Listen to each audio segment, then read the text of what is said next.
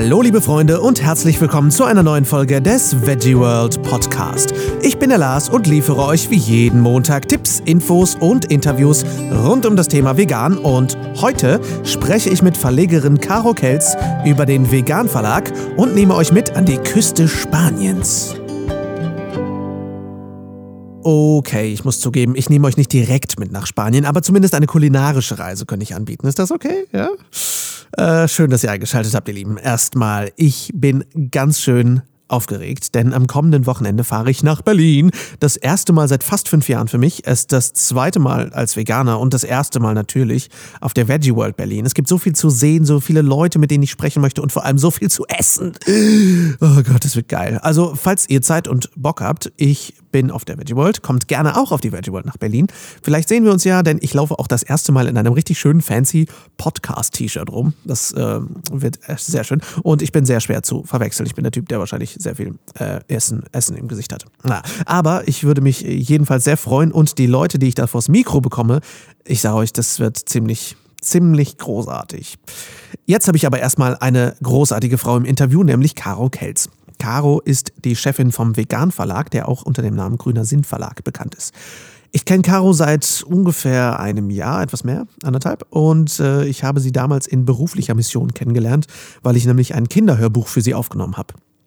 In den Wäldern hieß das oder heißt das und ist ganz schön geworden, finde ich. Aber ähm, bevor ich jetzt zu viel äh, selber aus dem Nähkästchen plaudere, die Caro hat viel zu erzählen und es ist sehr, sehr spannend. Deswegen lasse ich die Caro plaudern. Also Vorhang auf für Deutschlands ersten rein veganen Verlag. Viel Spaß beim Interview. Mein Name ist Caro Kelz. Ich bin Inhaberin von Vegan Verlag bzw. Grüner Sind Verlag. Wir bringen Bücher, vegane Bücher raus, die halt nicht nur veganen Inhalt haben, sondern auch wirklich vegan hergestellt werden. Diese Bücher ähm, sind, wie der Name schon sagt, vegan, frei von tierlichen Inhaltsstoffen. Aber was genau bedeutet, also veganer Inhalt verstehe ich natürlich. Ja, ja. Vegan, äh, viele haben ein veganes Thema, ähm, das ja bei euch auch relativ breit gefächert ist. Also ihr habt nicht nur Kochbücher, wie man sich das jetzt vielleicht so denkt, aber auf das Sortiment möchte ich gleich nochmal äh, zu sprechen kommen. Ähm, aber was bedeutet denn eigentlich ein veganer, vegane Herstellung in so einem Buch? Was ist denn daran nicht vegan, könnte man jetzt fragen, weil Papier ist doch vegan. Nicht immer. also es fängt nicht nur bei dem Papier an oder bei den Papiersorten. Manchmal können halt, wie gesagt, tierliche Rückstände drin sein.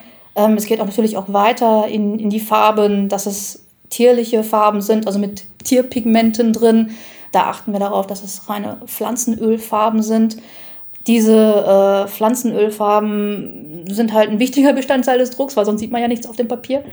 Dann ähm, geht es halt weiter zu den Hilfsstoffen. Die Hilfsstoffe können zum Beispiel sein, ähm, Casein ist ein Bindemittel, es kann ähm, Knochenmehl sein zum Veredeln, ähm, es, können, es kann Gelatine drin sein. Diese ist dafür da, dass, ähm, dass, dass der Druck an sich noch brillanter hervorsticht und solche Dinge. Und ähm, da haben wir, oder da habe ich vor allem darauf geachtet, dass das passt. Und da habe ich einen Druckpartner gefunden, damals vor viereinhalb Jahren und dieser Druckpartner in Österreich, wir lassen in Österreich drucken, die sind von Anfang an an unserer Seite oder meiner Seite gewesen und ähm, die haben uns den ganzen Produktionsprozess offengelegt und halt gezeigt, dass es auch anders geht. Das fängt aber auch nicht nur ähm, da an, dass, dass sie vegan drucken für uns, sondern natürlich auch zum Beispiel erneuerbare Energien einsetzen, dass sie Windkraft einsetzen, dass sie äh, nachhaltig arbeiten, dass zum Beispiel auch möglichst ähm, ressourcenschonend gearbeitet wird, das heißt mit wenig Abfall, mit wenig Verschnitt, dass druckoptimiert gearbeitet wird, also solche Dinge. Ich denke auch Leim und sowas sind natürlich wahrscheinlich auch Faktoren, die da so ein bisschen. Ein großer Faktor. Also gerade so bei Paperbooks, wo viele Bücher einfach geklebt werden, da wird darauf geachtet, dass es halt äh, tier tierleidfrei ist. Mhm. Die Ressourcenüberwachung, wo könnt ihr das in irgendwelcher Form nachverfolgen? Wo kommen die Farben her? Könnt ihr das in irgendeiner Form überprüfen oder müsst ihr da auf euren Druckpartner vertrauen? Unser Druckpartner ist zertifiziert. es gibt verschiedene Zertifizierungen. Ähm, natürlich gibt es die Standard-ISO-Zertifizierung, gibt aber auch dieses Standard-FSC zum Beispiel, was den Leuten geläufig ist. Dann gibt es ähm, wirklich viele, viele andere Zertifizierungen, wie zum Beispiel EMAS oder EU-Zertifizierung, wo einfach geschaut wird, dass, ähm, ja, dass das alles wirklich von, von mit rechten Dingen zugeht, was uns auch wichtig ist. Ich selber kenne die Produktionsanlage auch, habe sie selber auch schon gesehen Und ähm, es ist kein, wie man sich das vorstellt, so, so, so, eine kleine Druckerei irgendwo am Rande der Stadt. Also es ist schon eine größere Druckerei. Es ist Österreichs teilweise ja mit die größte äh, Druckerei, die, die nachhaltig arbeitet und auch wirklich stolz, also nach, sich stolz, mit Stolz nach außen präsentiert. Ich denke, da, wo die Arbeitsbedingungen dann auch äh, deutlich fairer sind als jetzt irgendwo im hintersten Kaff in Bangladesch. Auf jeden Fall. Also die, deren, deren Credo ist auch ein faires Miteinander. Also nicht nur fair zur Umwelt, sondern auch fair zu den Mitarbeitern. Und das, das spürt man auf jeden Fall jedes Mal, wenn ich mit denen telefoniere. Das ist toll. Wie kamst du denn dazu, einen veganen Verlag zu gründen? Hast du, kommst du aus dem Verlagswesen oder welche Richtung, also welche, ich sag mal, welcher Lebenswandel hat dich da dahin gebracht? Ähm, ich selber lebe seit 2012 vegan und ähm, damals war ich noch Vertriebsleiterin beim Deutschlands größten Postkartenverlag. Ähm, habe dort die Privatkundenabteilung aufgebaut. Ähm, damals, ich muss mir das vorstellen, war so ein kleiner Raum mit ganz vielen Karten drin und halt ganz vielen äh, Postkartenkalendern und Büchern. Und ähm, ja, dieses, diesen, diesen Bereich, diesen Privatkundenbereich und Webshop habe ich knapp sechs, sieben Jahre aufgebaut. Und ähm, für mich kam dann einfach der, der Wunsch oder der Gedanke, auch etwas zu tun, was nachhaltig ist. Also für mich auch nachhaltig ist, dass ich, dass ich meine Arbeitskraft in einem Bereich einsetze, wo ich halt nicht nur mir selber helfen, sondern anderen helfen kann und ähm, wo ich in dieser Welt noch einen Fußabdruck hinterlasse, ähm, wo ich mit, mich selber mit wohlfühle und ähm, der anderen möglichst wenig Schaden zufügt. Und das war so mein, mein Gedanke damals, 2013. Und im Sommer 2013 war das eine, eine sehr coole Begegnung mit, äh, mit dem Lars Walter. Das ist, vielleicht ist der, Lars Walter sage ich schon, den Lars Hossmann, Entschuldigung. Den kennst du irgendwoher. Lars Hossmann ist ein, ein guter Freund von mir und ähm, den kennt man unter, unter ähm, bei Happy Cheese arbeitet er mittlerweile. Und äh, wir haben uns damals in Dortmund getroffen und ähm, da hat er mich darauf angesprochen, Mensch, Caro, eigentlich, eigentlich kannst du doch mehr. Du kannst doch so viel und du kennst äh, das Verlagswesen, du kennst den Druck und es gibt eigentlich niemanden in dem Bereich, der, also in dem veganen Bereich, der, der, der das anderen halt ermöglichen könnte, Bücher auch zu drucken. Und ähm, tja, kurz überlegt, gar nicht lange überlegt, denn am nächsten Tag habe ich schon die ersten Anfragen gehabt und ich wusste gar nichts davon, dass er quasi schon die frohe Kunde äh, mit, mitgeteilt hatte, dass, äh, dass ich das jetzt mache. Ich wusste selber nichts von meinem Glück. Also er hat gesagt, du müsstest eigentlich machen und hat schon Leute. Er hat schon Leute quasi äh, ah, angesprochen. Das kann man, ja, kann man so sagen. Und innerhalb von einer Woche ähm, habe ich dann wirklich Nägel mit Köpfen gemacht, habe mir das äh, ja gut überlegt, aber auch mich ein bisschen auf mich zukommen lassen und dann habe ich mein Gewerbe angemeldet, hab, haben die erste Webseite aufgebaut und so nahm es seinen Weg. Und äh, direkt in dem, im Herbstgeschäft kamen auch schon die ersten zwei Bücher auf den Markt und es, es ging eigentlich ziemlich rasant dann los. Wow. Es ist, aber diese Leute, die Lars heißen, sind einfach geile Typen, geile Typen.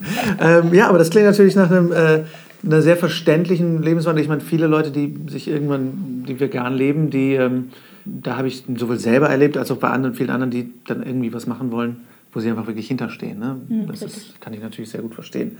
Was waren so die ersten Bücher, die du auf den Markt gebracht hast? Die allerersten Bücher waren ähm, ein, ein Kinderbuch und ein, ja, was ist das? Ein Kochbuch zusammen mit so einer Art äh, Geschichte, Reiseführer über Sardinien. Mhm. Äh, damals oder das ist der Autor Marceli Kronberg. Äh, mittler, ja, das waren die ersten zwei Bücher. Daraufhin folgten auch ziemlich schnell Kinderbücher, also zum Beispiel in den Wäldern, wie Mathilda ein Zuhause fand. Also so wirklich süße Kinderbücher, die mit denen auch ähm, kleine Kinder was anfangen können, ohne dass man das Wort vegan immer wieder äh, unter die Nase reiben muss, sondern eher über die Schiene Freundschaft, ähm, Partnerschaft, beziehungsweise ähm, ja, faires Leben und den Kindern einfach so, eine Art, so ein freundschaftliches Miteinander halt mitteilt. Also sie funktionieren einfach als Kinderbücher ganz gut, auch in sich. Ja, denn das Thema Freundschaft und das, und das Thema halt Bindung ist ein wichtiges Thema bei Kindern. Da muss man nicht unbedingt immer erzählen, dass es vegan sein muss oder so, oder so. sondern die Kinder verstehen von, von alleine, dass Freundschaft wichtig ist. Und die Kinder verstehen auch von alleine, dass Empathie sehr wichtig ist. Und wenn man den Kindern sagt, hey, äh, das, das, das das Schwein oder so, mit dem du spielst oder was du halt so toll findest, das landet irgendwann auf deinem Teller, dann sagen die automatisch, das möchte ich gar nicht. Mhm. Und das über diese Schiene funktioniert das ziemlich gut. Ja. Und dann hat sich ja euer, ich sag mal, euer Verlag echt jetzt in, gerade so im letzten Jahr, anderthalb Jahren sehr nochmal vergrößert, den krassen Schritt nach vorn gemacht oder einen Sprung, soll ich eher sagen. Ähm, was ist da so passiert bei euch? Es ist einiges passiert. Wir haben gute, sehr gute Kochbücher auf den Markt gebracht. Also vor Ende 2015 haben wir unseren Bestseller ähm, Vegan aus aller Welt auf den Markt gebracht, das Villa Veganer Kochbuch. Was ich übrigens empfehlen kann. Also, äh, ich glaube, Seite 29, Lammertschuhen. also, voll geil. ich glaube, du bist nicht der Einzige, der das gerne mag. Also, wir, wir mögen das auch total gerne ja, das ist, den Leuten ist die Villa Vegan natürlich auch ein Begriff. Die leben auf Mallorca, haben ein tolles Gästehaus. Da passt es, da passt einfach ähm, das Verhältnis zwischen, zwischen einem Gästehaus, aber auch dieses, diese Nähe zu, zu den Leuten, die Urlaub machen möchten. Also es ist wirklich ein schönes Konzept. Ja, die sind damals auf mich zugekommen. Wir haben das dann realisiert. Ist echt ein tolles Buch geworden und verkauft sich immer noch wirklich wie geschnitten Brot. Und da sind wir auch wirklich froh drüber. Es hat auch viele, viele Türen auch für uns geöffnet. Ähm, wir sind wir sind auf dem Markt einfach bekannter geworden. Wir sind mittlerweile den Leuten noch ein Begriff, was wir tun, beziehungsweise wo wir auch hinwollen. Und ähm, jetzt dieses Jahr äh, kommt in Kürze Green Love raus. Das ist das äh, neue Kochbuch von Lea Green. Lea Green ist an vielen Leuten auch als Bloggerin ein Begriff mit einem, einem der größten Foodblogs in Deutschland, veganen Foodblogs. Und sie bringt halt Green Love bei uns raus. Äh, das, das, das ist Anfang Oktober der Fall. Da freuen wir uns auch schon tierisch drauf mit richtig tollen Rezepten und mit tollen Fotos und ja, mit, mit richtig guten Anleitungen, wie man es halt nachmachen kann. Und die Leute, die Leute mögen einfach das Authentische und das, das ist halt das Schöne. Mhm. Zeitgleich ähm, kommt auch vegan an den Umständen raus. Vegane Schwangerschaft ist halt ein, ein großes Thema, ein kontroverses Thema in, in dieser Zeit oder in der jetzigen Zeit ähm, von Carmen Hetzekfi. Die ist den Leuten schon, schon länger ein Begriff mit ihrem Blog äh, Vegane Familien. Sie berät äh, Schwangere und auch Familien in, in puncto ähm, Ernährungsberatung, vegane Ernährungsberatung, steht da mit Rat und Tat zur Seite. Und äh, dieses Buch ist halt ein toller Leitfaden, um einfach die vegane Schwangerschaft gesund und vor allem auch erfolgreich hinzubekommen, ohne Ängste, ohne irgendwelche äh, groß propagierte Mangelerscheinungen oder ähnliches, sondern wirklich ein guter Leitfaden. Ich denke, das ist ein Thema, was noch viel, mit viel Missinformationen, Fehlinformationen behaftet ist, wo ja. viele Leute ja sagen, oh nee, also wo ja auch viele Leute vom Veganismus weggegangen sind und gesagt haben, ich muss ja Fisch essen in der Schwangerschaft Richtig. und Co. Und das ist natürlich schön, dass sie da eine Info, eine zuverlässige Informationsquelle haben. Also das Thema Familie ist ja generell so ein bisschen Fokus und, und Kinder. Ihr habt ja da ja auch äh, Eigenwerbung, äh, ein Hörbuch rausgebracht oder zwei. Ähm, also, was man, wo man vielleicht eine bekannte Stimme hören könnte. ähm, nee, aber so, da, da, das ist ja auch äh, schön, dass wir, also da haben wir uns ja letztendlich auch kennengelernt. Das kann man ja ganz ehrlich so sagen. Wir haben uns ja damals darüber kennengelernt und ähm, das hat ja auch, war ja einfach auch eine sehr schöne Zusammenarbeit, finde ich. Und, ähm, ja, auch meinerseits. Glück, ein Glück, ein Glück. ähm, nee, und das ist ja irgendwie auch sehr schön, dass ihr da, ihr seid ja sehr progressiv, sage ich mal. Das war ja, ja, auch nicht, dass ihr gesagt habt, na, nee, irgendwie, wir möchten erstmal die nächsten 20 Jahre nur Bücher machen, sondern nee. ihr geht ja wirklich voll mit, den, mit der Zeit mit. Das ist ja echt schön. Ihr habt ja mittlerweile auch andere Sachen, ihr habt ja Postkarten und äh, auch Tassen mittlerweile, sehe ich ja, das richtig? Genau. Wie kam das so zustande? Das ist eine, eine Freundin oder eine gute Bekannte, eine gute Freundin aus, aus Slowenien ähm, sie heißt Polona Pacznik. In Slowenien ist sie fast, kann man schon sagen, eigentlich ein Superstar. Das wissen viele gar nicht. Sie ist Illustratorin und ähm, hat an der Universität Ljubljana studiert und auch in Paris. Und ihre, ihre Illustrationen sind halt ähm, sehr, sehr bekannt und auch sehr beliebt in Slowenien. Und sie hat vor guten drei Jahren angefangen, auf, einfach aus der Lust heraus mit einem schwarzen Edding auf weißen Tassen zu malen. So fing das an. Und dann, dann hat sie die ersten 20 Tassen in Ljubljana auf dem Markt verkauft. Und ähm, der Markt war so groß, dass sie sich gedacht hat, okay, also die Leute interessieren sich dafür, bringe ich mal eine kleine Kollektion raus. Und ähm, so hat sie damit angefangen und das war echt der, der Durchbruch schlechthin, denn sie hatte damals mit, mit slowenischen Dichtern und mit slowenischen ähm, Lyrikern angefangen und hat sie halt in, in, in satirischen Posen äh, auf Tassen gemalt. Und äh, die, diese Tassen kamen einfach wirklich toll an. Und dann fing sie auch an, ähm, zum Beispiel Mu Musiker oder ähm, ja, englischsprachige Poeten auch zu nehmen. Und, und, und äh, das, das kam einfach gut an. Und sie hat in der Zwischenzeit oder in der Zwischenzeit, in der Zeit, wo ich das halt äh, aufgebaut habe, auch noch wirklich die Produktionsbedingungen und alles klargestellt. Das sind halt Porzellantassen, wo die, wo die Motive wirklich eingebrannt werden. Da werden nicht irgendwelche Dinge aufgedruckt oder sowas, sondern wirklich eingebrannt. Und ähm, dass die auch vegan sind und das ist auch gut so. Und wir sind halt ziemlich überzeugt von diesen Tassen und überhaupt auch für den Witz dieser Tassen und verbreiten die jetzt weiter. Und Seit ungefähr einem Jahr haben wir die im Sortiment und wir merken halt, dass immer mehr Leute diese Tassen haben möchten. Sie liegen mit knapp 25 Euro ein bisschen höher im Segment, liegt aber auch daran, weil das wirklich liebevolle Arbeit ist, die, die auch honoriert werden sollte. Und da stehen wir voll hinter und äh, es gibt wirklich einen großen Markt dafür. Ja, ich denke, dass das mit den Preisen eh so eine Sache ist, dass man, dass wir ja generell momentan so dran gewöhnt sind, dass alles billig billig ist. Mhm. Und wenn dann Preise irgendwo höher sind, dann fragen die Leute ja oft nicht so unbedingt nach, warum ist das plötzlich teuer, sondern sagen nur, boah, das ist teuer. Aber ihr achtet ja wirklich sehr auf faire Bezahlung auf allen Ebenen, wenn ich das so Ja, das ist richtig. Also das, das fängt nicht nur bei, den, bei, den, bei, den, bei der Buchproduktion an, sondern das geht halt schon bei den Autoren los. Also wir, wir haben ganz andere Modelle als andere Verlage.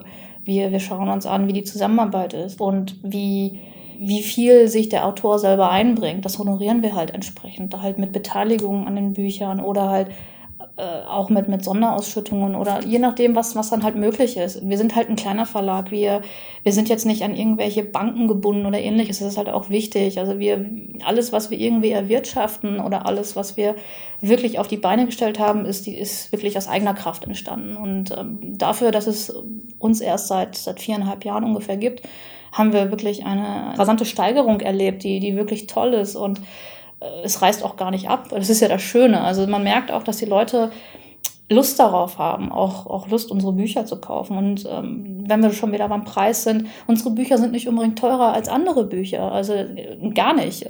Das, der Preis richtet sich wirklich nach der Qualität. Denn wenn ich jetzt mir, mir so einen Veganer an Umständen anschaue, das, das kostet 35 äh, Euro, aber man hat da fast 300 Seiten wirklich geballtes Wissen. Es ist ein Ratgeber, es ist ein Kochbuch, da sind Fachmeinungen von Ärzten mit drin, da sind Erfahrungsberichte drin. Also ist alles wirklich gut und, und sauber recherchiert und das, da ist wirklich eine super Arbeit geleistet worden, also von dem Autorenteam, also von der Carmen und von der Sarah. Denn die Sarah habe ich eben gar nicht erwähnt, aber die Sarah hat auch einen wirklichen ähm, tollen Beitrag in, in, Bezug auf Nährstoffe ge gegeben. Sie ist halt Ökotrophologin und hat sich wirklich toll eingebracht und hat wirklich alles nochmal wissenschaftlich beleuchtet. Mhm. Sarah wen? Sarah Gebhardt, Entschuldigung. Sarah Gebhardt, alles klar. Genau. Ähm, Auch unter Pflanzenhunger bekannt, also pflanzenhunger.de. Alles klar. Ja, also ich denke, und das vor allem dann plus diese die veganen Rohstoffe, die wahrscheinlich teurer sind als, ich sag mal, die billig Rohstoffe, die man sonst vielleicht so kriegt. Das ist natürlich äh, vollkommen verständlich. Ähm, seid ihr denn mittlerweile, ich meine, ihr habt euren Online-Shop natürlich, ja. seid ihr in Läden auch zu finden? Ja. Wir, unsere Bücher kann man auch über den Großhandel beziehen. Der Großhandel kauft bei uns ein, verteilt die Bücher wiederum in, in den großen Ketten, die man halt so kennt. Das ist äh, überhaupt kein Problem. Viele Läden haben, haben unser Sortiment auch schon von Anfang an mit drin. Ähm, das sind viele, die, die halt auf uns gekommen sind. Ist eher so in größeren Städten, weil da der Markt einfach größer ist, aber uns findet man mittlerweile wenn man möchte, überall. Cool. Und wie sind so die Pläne für die Zukunft? Steht da irgendwas an? Wachsen? Na, ähm, wachsen möchten ja eigentlich alle, aber wir möchten gesund weiter wachsen. Mhm. Wir versuchen halt gerade äh, in dieser kurzen Zeit, wo wir uns es jetzt gibt, noch professioneller zu werden, noch, noch fokussierter und ähm, weiter ja, in, in Märkten zu bewegen, die uns auch selber interessieren. Also wir sind jetzt nicht so die, Leute, die, die gerade weil irgendetwas Trend ist, da aufspringen müssen. Also das, das so, so sind wir nicht. Ähm, ja, das sind so die Pläne für uns und ähm, mal schauen, was das Weihnachtsgeschäft jetzt so bringt. Also wir haben, wie gesagt, unsere, unsere neuen Bücher und wir haben ja auch noch ein, ein Buch, was, was ich eben noch gar nicht erwähnt habe, aber was, was unser Sortiment auch noch wirklich toll erweitern wird. Das ist der erste Roman, der bei uns auch rauskommt. Ich wollte ich auch noch fragen. genau, ihr bringt ja euren ersten Roman raus Richtig. Ende September, ne? Genau. Wie ist das? Also ich meine, das ist das erste Ding, das ist ja ungewöhnlich, dass ein Verlag jetzt jetzt erst vielleicht mit einem Roman kommt, aber es ist wirklich euer eigener Roman, also nicht euer eigener, aber ja auch von äh, verlagsbekannter Autorin geschrieben, wenn ich das richtig wahrgenommen. Genau, das ist äh, die Daniela, also auch Dani bei uns genannt, Dani, äh, Daniela Spitzer. Ähm, sie ist bei uns im Verlag ja auch eine, eine wichtige Kraft. Sie kümmert sich um, ums Marketing, ums Social, also sie ist wirklich äh, toll, wenn ich das sagen, aber sie nimmt mir wirklich viel Arbeit ab. Und äh, ja, sie, sie hat ihren ersten Roman geschrieben, der heißt Siebenzahl. Ähm, es ist ein, ein Roman, der ja, wo das Ende noch offen ist, so viel kann ich sagen. Ich möchte gar nicht so viel zum Inhalt sagen, weil die Leute sollen, sollen wirklich selber schauen, ob das was für sie ist. Geht halt darum, um, um Ausbeutung, geht auch um, um ne, geht, jemand, geht, geht um jemanden, der, der seinen Konsum hinterfragt. Also damit fängt es halt an. Und ähm, das ist halt etwas, ja, wo, wo wir halt schauen, dass dass wir auch mal in eine Nische reingehen für uns, die noch unbekannt ist. Das ist aber ein ein spannendes Projekt. Nehmt ihr auch Manus Manuskripte generell an von Autoren? Und wenn ja, mhm. hast du Tipps für Menschen, die gerne irgendwie sagen, ich glaube, ich habe eine relevante Geschichte? Ich meine, viele Menschen, das muss ich natürlich dazu sagen, bitte, liebe Leute, schickt jetzt nicht alle eure Manuskripte. an den Grünen Sinnverlag, aber äh, für Menschen, die es wirklich ernst meinen und die was geschrieben haben oder was schreiben, was, wo sie wirklich sagen, das hat Hand und Fuß. Was hast du für Tipps für Autoren, wenn sie etwas einschicken möchten, wo, sie, wo du sagst, dann lese ich es überhaupt erst oder das, so kann man sowas überhaupt angehen, sowas als Buch zu verlegen. Ja, also wenn, wenn man wirklich eine gute Idee hat, dann sollte man auf jeden Fall ein Exposé, klassisch wie bei allen Verlagen, äh, erstellen.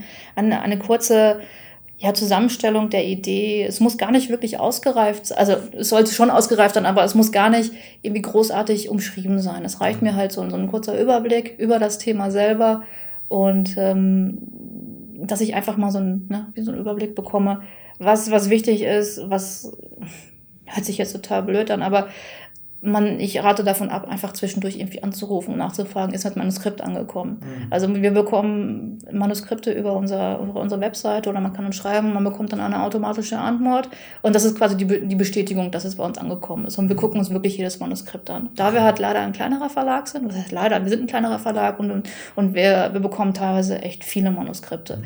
Deswegen nimmt es alles ein bisschen mehr, mehr Zeit in Anspruch, auch sowas zu sichten. Deswegen ist es halt wichtig, dass man ein bisschen Geduld mitbringt. Und habt ihr generell auch das Interesse, euer, eure Palette zu erweitern? Ich sage mal ganz blöd, weil ich auch Fan davon bin. Science Fiction oder ähnliches. Ja. Seht ihr da eine Möglichkeit, dass das in Zukunft auch kommt? Ja, also eine Möglichkeit sehe ich auf jeden Fall. Es muss halt natürlich eine Idee sein, die jetzt nicht schon 50 Mal irgendwo erschienen sind, weil es muss halt etwas sein, was uns packt. Oder nicht nur uns als Verlag, sondern wo wir halt die Möglichkeit sehen, dass es halt auch viele andere Menschen mhm. erreicht. Und wenn, wenn da wirklich was, was Tolles dabei ist, dann lässt sich auf jeden Fall drüber reden. Cool. Dann meine allerletzte Frage. Ähm, wo finde ich euch denn? Du findest uns zum Beispiel nächste Woche auf dem Green Market in Berlin. Dann findest du uns auf jeden Fall auch auf dem Mampf Adventsbazar. Dann findest du uns äh, bei dem Odo Fröhliche Part 2. Also das ist so für den Winter geplant. Dann auch nochmal wieder ein zweites Mal auf dem Green Market auf der Winter Edition. Also da sind wir so demnächst. Mhm. Und ansonsten im Internet nehme ich an? Definitiv unter veganverlag.de. Dort ähm, haben wir auch eine, eine frische Seite gelauncht, die auch noch kundenfreundlicher ist, die halt einen sehr, sehr schönen Shop auch hat, wo man sich einfach auch mal über uns informieren kann, wenn man jetzt nicht alles äh, ja, ad hoc aufnehmen konnte, weil das ja auch ziemlich viel Informationen war, wo man auch nochmal zum Thema veganen Drucken sich nochmal ein bisschen reinlesen kann, was vegan ist, was nicht vegan ist ja, wo man sich auch über die Autoren selber noch informieren kann. Also das ist so. Und mit einem Blog. Also wir haben auch einen eigenen Blog, wo wir halt über ja, verschiedene Themen berichten, wo wir über unsere Erlebnisse oder unsere ja, ganzen, ganzen Events berichten, wo wir halt selber waren und ja, wo man einfach mal schauen kann und sich viele, viele Informationen Schmökern. holt. Schmökern. Schmökern Wie? Ja. Ich liebe dieses Scheißwort. ja, schön. Ich wünsche euch viel Erfolg natürlich dir und äh, ja, ich äh, bin gespannt, was die Dank. Ich wünschte, ich hätte mal wieder in Ruhezeit zum Schmökern. Wobei ich mir in der Tat das Ziel gesetzt habe, diesen Siebenzahlroman diesen Monat mal durchzukriegen. Das, das muss ja irgendwie gehen, oder? Äh, übrigens, denkt dran, äh, das Interview habe ich im September geführt, also sind schon viele der eben erwähnten Bücher mittlerweile schon draußen. Von der Muckeligkeit deutscher Bücherläden geht es jetzt aber an die raue Küste Spaniens, denn ich habe mit Stefan von Algamar gesprochen. Algamar sind Algenspezialitäten aus Spanien und ich habe mit Stefan am Stand von Algamar gequatscht und er hat mir ein bisschen über Algamar erzählt. Tut mir leid, ist ein geiles Wort. Algamar. Algamar. Viel Spaß beim Interview. So, ich bin jetzt hier bei Algamar oder Algamar. Ja, Algamar. Algamar. ähm, und der Name ist Programm. Ihr macht Programm, ja. Algen. Ähm, was genau macht ihr und wer seid ihr eigentlich? Ja, also Algamar ist eine Firma, die in Galicien, Spanien angesiedelt ist, am Atlantik. Äh, raues Klima äh, ist dort zu finden, viel Regen und auch äh, sehr schroffe Küsten. Und dort werden wild wachsende Meeresalgen äh, geerntet. Im Frühjahr ist die Erntezeit und die äh, Meeresalgen werden dann zügig getrocknet, sind dann also schnell in die Trocknung und dann werden die als Trockenalgen ähm, auf, auf den Markt gebracht. Ne? Und auch in den Mengen, dass wirklich der Markt äh, davon äh, profitieren kann. So. Und äh, Algamar, wir sind sozusagen die, die äh, die, die Algen nach Deutschland bringen, äh, die Meeresalgen aus Spanien. Äh, das heißt, wir sind äh, die, der Vertrieb für Algamar und sind ganz glücklich, diese Firma gefunden zu haben und die hier den Deutschen präsentieren zu können. Ja. Wie kamt ihr da drauf? Ja, das ist äh, vor drei Jahren war das so, dass mein Geschäftspartner ist der José, José Maria Ordeix, der war in Kata, ist Katalane und er war dort auf einer Biomesse und äh, ist dem Gründer von Algamar, die vor 20 Jahren gegründet haben, äh, ist er über den Weg äh, gelaufen, äh, an seinem Stand vorbei und hat die Produkte gesehen und meinte, Mensch, das ist doch eine gute Idee. Äh, das wäre doch mal was für den deutschen Markt auch. Ne? Und das Schöne ist, dass es äh, wirklich aus einer Hand kommt. Also wir wissen, es ist ein kleiner Familienbetrieb, die trotzdem eine große Kapazität haben, also trotzdem in der Lage sind, große Mengen äh, auch zu beschaffen, werden aber auch gut ähm, kontrolliert, äh, auch von den Fischereibehörden kontrolliert, dass nicht eine Überfischung oder eine Überalgung stattfindet, dass sie sehr nachhaltig äh, geerntet werden. Da wird auch die örtliche Fischerei ein bisschen mit dazugeholt. Die haben natürlich darunter zu leiden, dass der Fischfang immer ein bisschen geringer wird. Und äh, jetzt das Thema Algen hilft natürlich auch den dort ansässigen Fischern dann über Perioden dann äh, mit bei der Ernte zu helfen und dabei Ah, das heißt, die, die Fischer gehen wirklich dann zwischendurch mit auf Algenfang. Ja. Wie kann ich mir das denn vorstellen, wenn das wirklich Wildalgen sind? Wie werden die denn geerntet? Naja, das ist äh, noch sehr rudimentär, sage ich, per Hand.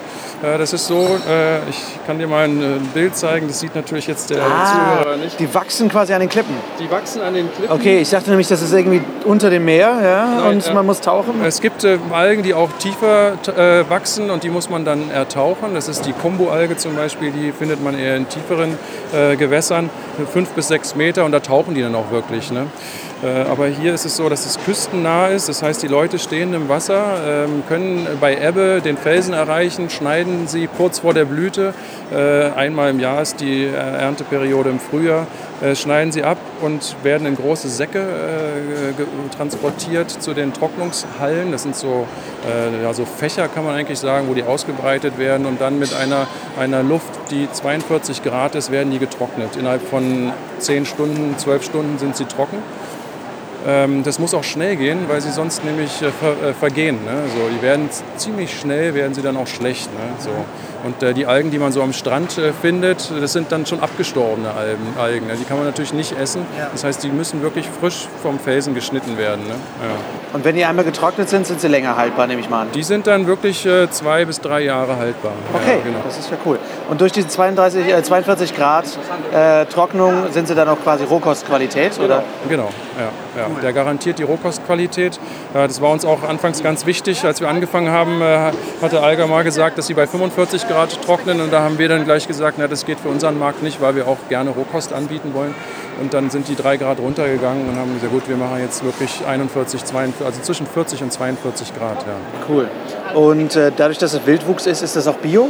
Es ist auch Bio, das hat aber mit dem Wildwuchs nichts zu tun, sondern das Hauptkriterium für die äh, Bio-Zertifizierung äh, ist die Wasserqualität. Das heißt, in regelmäßigen Abständen wird das Wasser untersucht und äh, wenn es stimmig ist, dann kriegt man dieses äh, Bio-Zertifikat.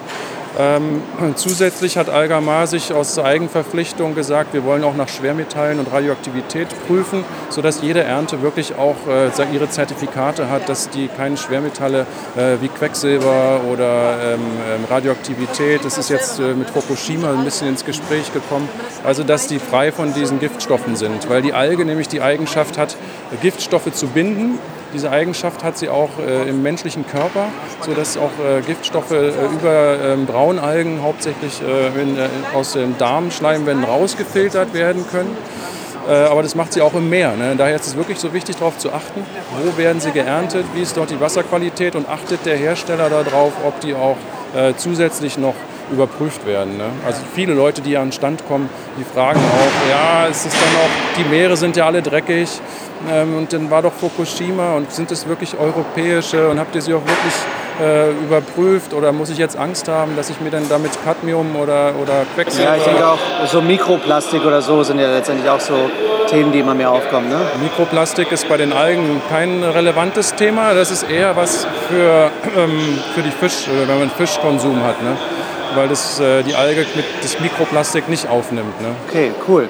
Und ähm, wenn man äh, Algen so in seinen Alltag einbringen möchte, was habt ihr so für Quick-Tipps, sage ich mal? Ja, ich meine, ihr habt ja eine breite Produktpalette. Ja. Also der, der Starter oder der, der sagen wir mal, der Quick-Einstieg läuft eigentlich immer ganz gut über eine Salatmischung, die wir haben. Das sind äh, drei unterschiedliche Sorten, äh, sind da drin. Das ist Wakame, Nori und Dulse. Die sind ähm, klein geschnitten und damit sehr leicht zu konsumieren. Ne? Man kann die einfach kurz einweichen, mit in den Salat tun oder einfach mit in die Suppe schmeißen, so als Zusatz, ne? so wie so ein Gemüse als Zusatz. Ja. Okay, cool. Und die Dulce-Alge habe ich schon auch im Interview mit der Kirstin Knuffmann mal gehabt. Hat diesen Bacon-Charakter, ja. habe ich gehört, wenn man sie anbrät. Ja, da wird im letzten Jahr ziemlich viel Zirkus drum gemacht. Genau.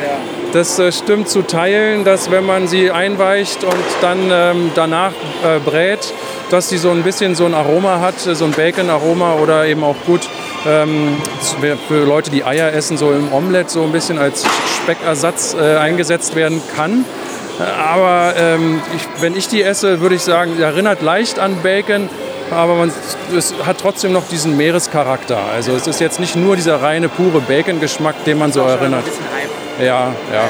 Ich würde eher sagen, als Fischalternative gibt es einige Algen, die kann man wirklich gut äh, so um den Geschmack des Fisches äh, oder was ein großes Thema ist, ist auch das Umami, äh, Umami-Geschmack, den äh, man gut aus der Kombu-Alge extrahieren kann. Also dieser fünfte Geschmackssinn Umami oder das, äh, was man chemisch als Glutamat hat, das ist natürlich auch interessant. Ne? Was habt ihr für Pläne so für die Zukunft? Ja, ähm, wir wollen natürlich gerne wachsen. Wir sind jetzt seit zweieinhalb Jahren mit Algamar in Deutschland, Schweiz und Österreich unterwegs, haben auch ziemlich viel investiert, haben äh, die Etiketten, ihr ganzes Packaging neu gemacht, ähm, für den deutschen Markt angepasst. Und ähm, die Idee ist schon auch, äh, dass das Interesse an Meeresalgen zunimmt dass äh, die Leute auch gucken, äh, ja, die Herkunft ist wichtig und somit auch gerne regionale Anbieter äh, ähm, haben wollen. Und die Idee ist natürlich zu wachsen und dann auch irgendwann mal davon leben, so gut leben zu können. Ne? Ja, ja, das ist die Idee. Wo finde ich euch denn, wenn ich nach euch suche und eurem Produkt? Also ähm, findest du uns am besten im Moment noch online unter der Internetadresse algamar.de. Äh, da ist unser ähm, Online-Portal, auch Online-Shop. Wir haben da einen kleinen Blog mit Rezeptvorschlägen, Gesundheitsthemen behandeln wir da. Sonst sind wir in stationären Handel hauptsächlich im Berliner Raum, weil wir ein Berliner Unternehmen sind und auch die Kontakte da einfacher sind und auch mal eine Verkostung schneller organisiert ist, sind wir da schon in zwei Supermarktketten zu finden mit unseren Produkten. Sonst ist es in Deutschland, um Erfurt haben wir noch einen Großhändler, ist es aber in Deutschland noch im Wachsen. Also wir sind dabei, die Kontakte alle zu erschließen und äh, auch andere Regionen noch auch stationär zu behandeln. So, ja. Natürlich konnte ich nicht anders und habe am Stand einiges probiert und auch natürlich gekauft. Äh, es ist wirklich spannend, mega spannend, was die Algen so drauf haben. Ich habe ohne Witz einen Algensalat probiert, der eins zu eins nach Schrimps schmeckt. Nach Schrimps. Ich bin nicht klargekommen. Ich habe früher irgendwie, ich habe nicht so gerne Fisch gegessen, aber Schrimps fand ich irgendwie ganz geil, wegen Tapas und so, lalala.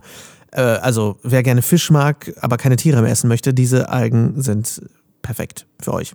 Absolut verstörend in einer gewissen Weise, aber eben auch geil, weil ähm, ich weiß nicht, wie es euch geht. Ich habe damals immer gesagt, sobald es irgendwas gibt, was für mich Fleischgeschmack ersetzt, bin ich weg vom Fleisch. Und letztendlich waren es dann doch andere Gründe, aber ähm, das ist, finde ich, ein sehr gutes Argument, weil man eben auf gar nichts verzichten muss. Auf gar nichts. Und nicht mal auf Fischgeschmack. Das ist crazy. Die Dulce-Alge übrigens habe ich als alter ehemaliger Bacon-Addict natürlich zu Hause auch mal ausprobiert. Schmeckt aber, wie der Stefan schon gesagt hat, in der Tat eher nach mehr als nach Bacon. Also, was ja generell nicht schlecht ist, aber der Hype ist definitiv größer als äh, die geschmackliche Ähnlichkeit. Wenn ihr euch Algamars Spezialitäten zu Gemüte und zu Gesichte führen wollt, dann schaut gerne mal im Internet nach. Alle Links sind natürlich, wie auch zum Vegan Verlag, wie immer in den Show Notes. Ich hoffe, die Folge hat euch gefallen. Schreibt uns gerne wie immer an podcast.veggieworld.de oder ganz neu an lars.veggieworld.de mit euren Fragen, Anregungen und natürlich auch Gedanken. Ich bin ein bisschen stolz auf meine eigene neue E-Mail-Adresse. Wir hören uns nächsten Montag wieder, wo ich dann hoffentlich, hoffentlich, aber ich will nichts Falsches versprechen und es damit verfluchen, zwei ganz besondere Gäste für euch habe. Endlich nachgeholt. Wer am Podcast drangeblieben ist, der weiß vielleicht, wen ich meine. Wir sehen uns aber erstmal in Berlin. Ich wünsche euch bis dahin eine schöne Woche. Danke fürs Zuhören und ciao, ciao.